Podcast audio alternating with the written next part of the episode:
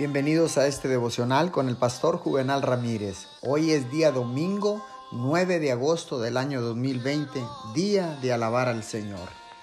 La palabra dice en el libro de Lucas capítulo 21, verso 34, tengan cuidado, no sea que se les endurezca el corazón por el vicio, la embriaguez y las preocupaciones de esta vida.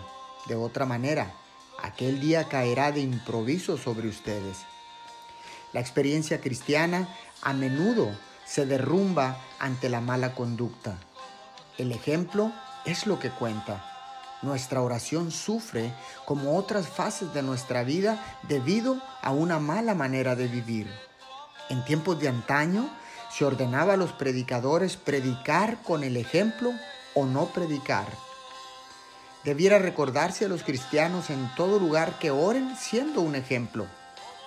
La mejor predicación, incluso en el púlpito, es aquella que está fortalecida por la vida recta que vive el predicador. La obra más eficaz que las personas hacen en las bancas de la iglesia está acompañada por santidad de vida. Las personas predican con el ejemplo, no con las palabras.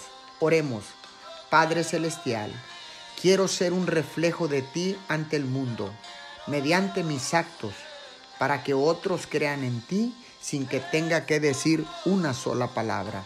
Te lo pedimos en el nombre de Jesús. Amén y amén.